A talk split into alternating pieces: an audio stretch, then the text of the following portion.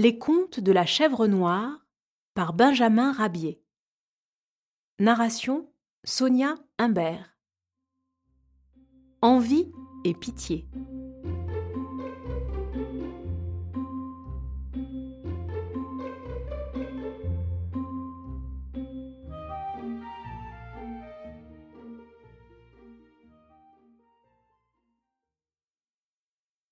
Édouard, caneton distingué, était en but au sarcasme et aux moqueries de trois de ses voisins de la ferme du château. Une oie, une poule et un lapin. Tous trois étaient en bon état et respiraient la santé. Le pauvre Édouard, lui, était éthique et malingre. Pauvre petit, lui disait la poule avec un air de pitié, combien je te plains de promener par la prairie ton académie si maigrement développée.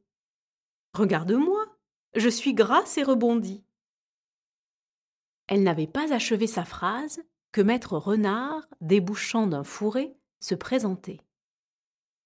Goupil avait extrêmement faim, son instinct de bête cruelle et vorace le poussa à fondre sur la proie qui se présentait à lui.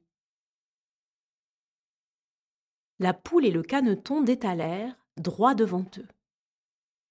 Édouard, mince et léger, prit de l'avance sur sa compagne. Une rivière coupait leur retraite.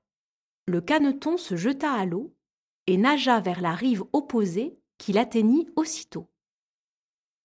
La poule prit son envol pour accomplir le même acte. Mais hélas, elle ne put y parvenir. Ses pauvres ailes ne réussirent pas à soulever son énorme poids. Elle tomba se débattit un instant, puis disparut, laissant à la surface des ondes qui mouraient en s'élargissant.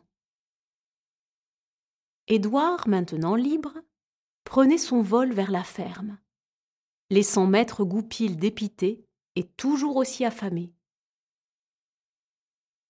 Le lendemain, deux personnes dialoguaient dans un coin des communs du château.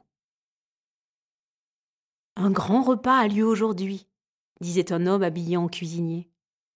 Il faut que vous me donniez une volaille bien à point. J'ai ce qu'il vous faut, Ernest, répondit la fermière.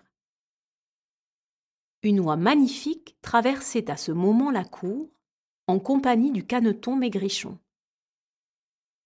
Elle ferait bon effet sur la table des maîtres. Une heure après, l'oie déplumée, vidée et parée, était installée dans un grand plat, prête à être mise à la broche. Heureusement que je suis maigre, dit Édouard qui avait assisté à la scène. Peut-être serais-je à cette place si j'avais été en meilleur état.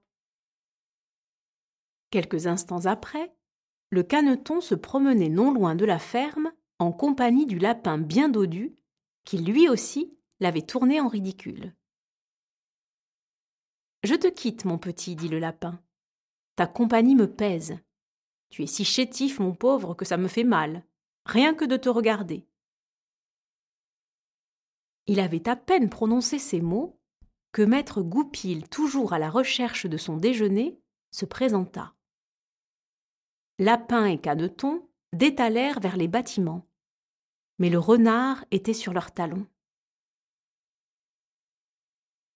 Un petit soupirail se présenta cependant. Édouard s'y introduisit sans difficulté. Le lapin suivit, mais il avait compté sans sa forte corpulence et demeura, fournissant ainsi à maître Goupil l'excellent déjeuner qu'il attendait depuis trois jours. Il vaut donc mieux faire pitié qu'envie, dit le caneton.